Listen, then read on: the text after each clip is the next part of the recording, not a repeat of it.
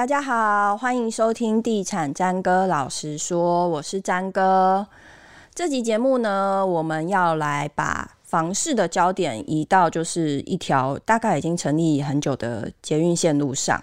那这条捷运线路叫做文湖线，文湖线上面有非常多的站点。顾名思义，它就是从文山开到内湖这样子。这条线上呢，内湖的主要的站点，我们归纳出大概就是有五个主要的站点，包括是西湖、港前、文德、内湖，一直到大湖公园，是传统内湖人口中的正内湖五站。今天我们邀请到区域的专家来帮我们解释一下，现在这个内湖正五站他们的房市概况是怎么样呢？以及如果现在想到这一区来买房，甚至本来就在这区有房子，想要换房的人，这时候可以怎么样来选他心仪的物件？欢迎中信房屋内湖 AIT 加盟店经理吕伟俊，欢迎伟俊。自己拍手，好，Hello，我我是八十年次的，那我是吕这样子。我们很少有来宾一上来就介绍自己的年龄这样 子，oh.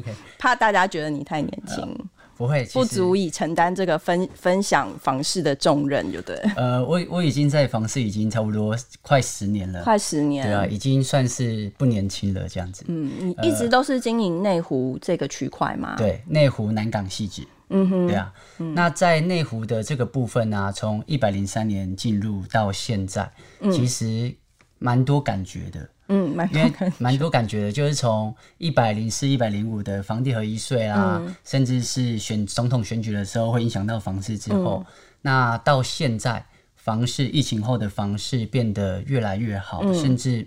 呃，整个台北市涨起来之后，内湖区的涨幅大概有二十五到三十 percent 这样子。哇，你是从什么时候开始看？民国六十年到现在？没有没有没有，我从差不多疫情前跟疫情后有涨到二十趴。呃，有涨到二十趴。哦，啊、所以内湖这一块就是自从有文湖线，就是有文湖线前跟后，你大概可以。分享一下这个区块的发展嘛？就你收集到的资料，或者你接触到的老内湖人给你的一些分享，这样子。好，就是其实内湖为什么它叫内湖，就是内地有湖的概念。嗯，那它分为两个区域，哪两个区域？就是碧湖公园以及大湖公园。嗯，那内湖它的绿覆率又是十二个行政区里面最多的。嗯、那绿绿覆率是什么？嗯，就是绿化这个绿化绿树的概念，这样子。嗯嗯、那捷运还没通车之前，那那时候的价格落在四十到六十万这个区间，就是不管公寓大楼，对，不管公寓大楼，应该是说以大楼来说，四十到六十，嗯，那公寓的部分会落在三十二十五到三十五之间。因为过去没有捷运线的时候，大家觉得内湖跟北投一样，就是都是一个台北市的蛋壳区。对对对，嗯、那再来呢？捷运通车之后，嗯。哇！大楼马上迅速的反涨，涨蛮、嗯、多的，马上都涨起来，涨、嗯、到七十到八十这个区间。嗯，那七涨到七十到八十这个区间之后呢，那房价就遇到什么？遇到我们总统选举，嗯，甚至是遇到房地合一税的一个实施。嗯，那那时候是奢侈税。嗯，那奢侈税，呃。停了之后就转往房地合一税，那那时候大家会对心理心理面上对这这两个部分会有相对大的影响，嗯、相对大的影响，会有一点抗性，对，会有一点抗性。嗯哼，但到现在为止呢，大家都知道，其实台湾人的文化是什么？有土是有财。嗯，那买房子又是抗通膨的一个最好的方式，嗯、哼所以大家都知道未来房市。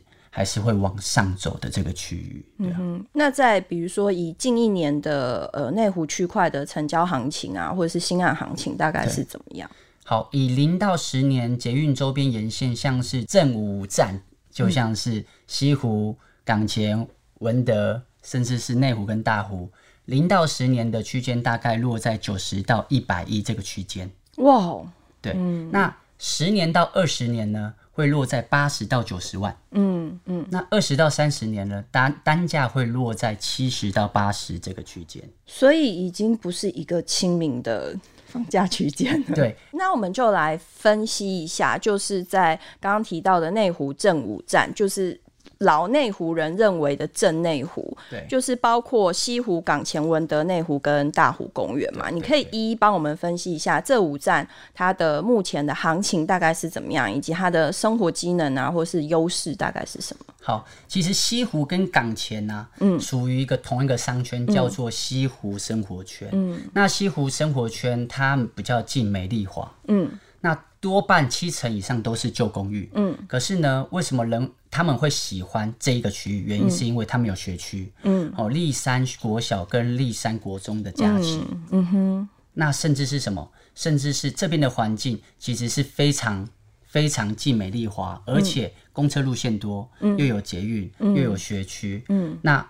又离碧湖公园近，嗯哼，所以大家都蛮热爱这个区域的。嗯哼，那像是美食街，像是湖光市场，或是七三七的美食街，什么生活技能都有。嗯，那要往北投，就过郭志强隧道。嗯，那要往市区，有提岭大道、环东线都可以到。嗯，那主要是它的未来性是什么？未来性是它的捷运的环状线，嗯，以及汐止民生线。嗯，对啊，是现在他们都蛮看好的一个部分。哎、欸，所以它未来会是一个交汇点吗？呃，会是一个交汇点。哦，另外还有就是像这个西湖生活圈也离内湖科技园区比较近，对，比较近。嗯，那它现在的房价表现呢？呃，西湖生活圈它就是因为离内科园区比较近，那内科园区它的就业人口接近二十二万的人的就业人口。那大家呢，很多都是因为在这边工作的人买在这一个区域，嗯，因为想要走路就上班，嗯哼，对啊。那他的呃，像是他的零到十年，像是他们现在呃西湖生活圈最。具代表性的就是一个长虹建设盖的，叫长虹天喜。嗯，那总价会落在一点五亿到二点二亿这个区间。哎，这个在科技园区上班的人买得起吗？对啊，科技园区的老板买得起啦，买得起，买得起。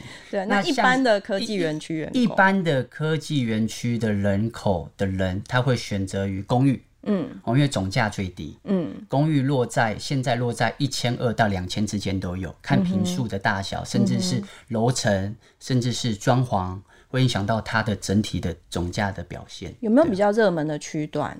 热门的区段的话，就在于立山学区，嗯，立山学区就是西湖生活圈跟港前生活圈这个区间，嗯嗯哼，对。所以它是可同时可以满足，比如说爸妈去上班，然后小孩去上学，所以在那个生活圈都可以获得嘛，就是捷运步行十分钟内都走得到。所以在这个区块买房的人，应该是以有地缘性的人会比较多咯。对，有地缘性的人会比较多。嗯哼，那。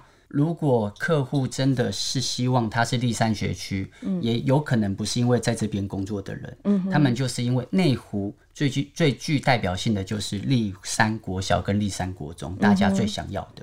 哎，这边设计应该也要一段时间，需要一段时间入学吧？像租房子的话，你设进去可能还没有办法排得到。嗯，那现在的话，买房子他还会看你的涉及的时间。嗯，你可能涉及一年两年，有可能还排不到，还排不到。对啊。哦，所以现在如果说想要挤进这个学区的人，你可能保守一点，三年以上都要进去先买好房了。对，所以要先求有，赶快。嗯哼哼，刚刚讲到就是西湖生活圈，那接下来的站点就来到了文德站。好，那文德捷运站这个生活圈，它的小学的学区就是内湖国小跟内湖国中。嗯，那离碧湖国碧湖公园又比较近。嗯，那文德生活圈，他们通常都是呃属于比较爸爸妈妈想要散步在碧湖公园这一区块的为主。嗯，甚至是他呃。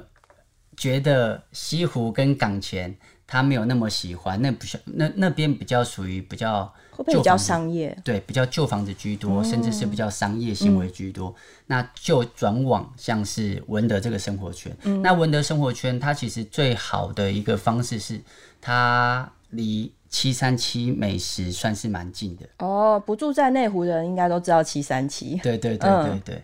嗯那其实我自己认为，其实文德生活圈跟西湖生活圈，他们两个生活圈是蛮相近的，嗯哼，对，蛮相近的一个生活圈。嗯。可是像是文德生活圈，比如说我自己有去过那个区块附近，我觉得在碧湖公园周围的房价好像也不低，对不对？也不低，嗯，像是如果假如真的要看湖的，啊，单价都有成交到一百四到一百六都有，嗯哼，嗯哼，叫碧湖畔湖园建设盖的，嗯哼，嗯哼，那总价也接近一点五亿到两亿之间。哦，那如果说是只是在那个碧湖旁边湖景第一排的一般的住宅呢？一般住宅的话会落在八十到九十这个区间，所以景观还是很贵。那景观还是最贵的。对，那如果说是文德生活圈一般呢，我不要那么多的景观，我只要偶尔走到附近去看看景观就好了。Okay, 这种住宅呢？这种住宅的话就是一样，六十到八十这个区间。你是指公寓？公寓，公寓的话，以公寓来讲，六十到七十，嗯。那以零到十年这个屋龄的话，嗯，会也是会落在呃九十到一百一，嗯哼。那如果假设十年到二十年这个区间的话，会落在八十到九十，嗯哼。那如果假设二十到三十年的电梯滑下，哦比较旧的，就落在七十到八十这个区间。那它有比较热门的，就是知名度比较高的社区或是区段吗？文德生活圈最具代表的路段，就像是阳光街、跟港前路，还有环山路三段。嗯，然后这三个地方，嗯，算是文德生活圈最具代表性的道路。为什么大家会喜欢这些道路？因为算是比较主干道。嗯，或主干道，因为里面蛮多巷弄的。嗯，那这个主干道都是属于比较路比较宽，嗯，比较大。嗯哼，对。那你刚刚提到，就是如果会到西湖生活圈去买的，不外乎就是可能你在内科上班的人，或者是他是看准立山的学区的，没错，去自产的人。那会到文德生活圈买房，他们多半是看中什么优势才会到那个区块？其实他们就多半就是进碧湖公园、嗯、这种感觉。嗯哼，对啊。文德生活圈之后呢，我们下一个站点就稍微往了内湖跟大湖公园一带走。对，那内湖的部分呢、啊，就是如果说西湖港前跟文德的价格，您会觉得颇高颇贵的时候，嗯、大家都会转往内湖捷运里面，像是金融路里面，嗯，比较里面的社区做选择，嗯，那相对价格会稍微比较亲民一些些，嗯哼，嗯哼，对啊，像内湖站那边过去是德安百货，现在改成 City Link，然后它的。就是盖成润泰的房子之后，它的新案的行情应该也被提升了吧？也被提升了，成交的单价会落在九十到一百这个区间。嗯，那近一笔成交的单价就是九十四万。嗯哼，对啊，对啊。那同样是，比如说你刚刚提到，就是内湖，因为有两个湖嘛，一个是碧湖，刚刚讲了，就是在文德生活圈。那在内湖生活圈就有一个大湖公园。可是如果说是这两个公园比较起来，就是就房价的概念来讲，是不是内湖生活圈的又稍微比就是碧湖那边的好入手？对，没错。以两个公园的房价比较起来，碧湖公园的房价会比较贵蛮多的。嗯，我们讲完就是镇内湖这五站啊，其实听下来可以发现，其实。你刚刚讲到就是没有地的问题，是不是？就是内湖其实已经发展成熟的这个五个站点，它其实新案推出在近几年也算是比较少了。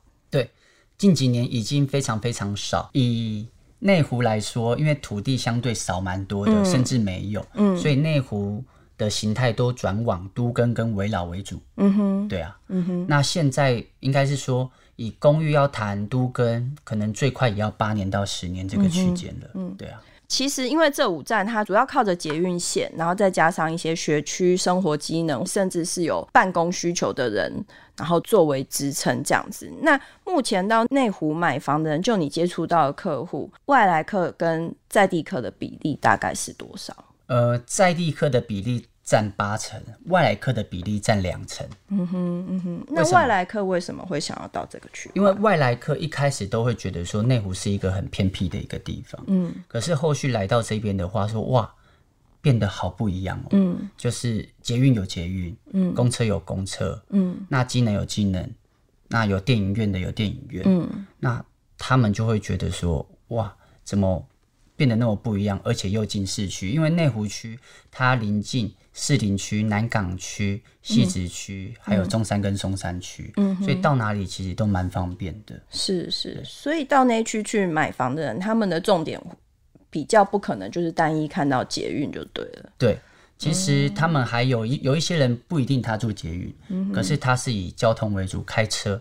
那开车的部分有天宁大道跟环东大道，嗯，甚至是有国道一号，嗯，往汐止有汐止的高架，嗯哼，对啊，嗯，那往南港有有有几座桥啦，嗯，就像是南港大桥，嗯，还有成功桥、成美桥，嗯，甚至是麦帅一桥、麦帅二桥，还有民权大桥，嗯，通往的地方都有很多的地方可以通往，嗯，所以生活机能跟交通这个部分是都算便利，嗯、非常便利的。嗯哼，好，你讲了很多内湖的优点，对，对，接下来想要请你讲一下，你觉得住在这个区块有没有一些缺点是民众想要住在这个区块之前必须要先想清楚的？好，嗯，就是稍微潮湿一点点，嗯，对啊，稍微跟细纸比起来，相对比细纸干一些些，嗯，但是呢。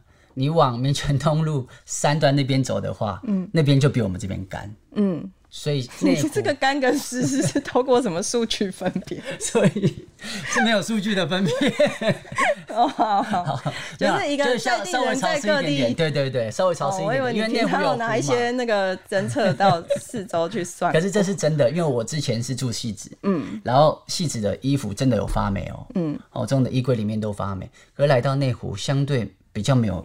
发霉，嗯，那相对比较干燥一些了，嗯，对啊。就台北市的状况来讲啊，因为就是台北市其实大部分的区块都算干燥，对。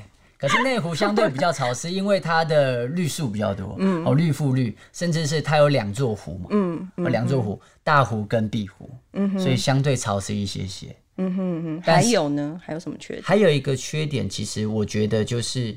尖峰时刻的时候会蛮塞车的，嗯嗯，对吧？这大家可能要想一下，因为它的它上面有捷运，就是比如说刚刚讲的那五站，它的干道就是可能比如说堤顶啊，或者是捷运上下面的那那些那叫什么路？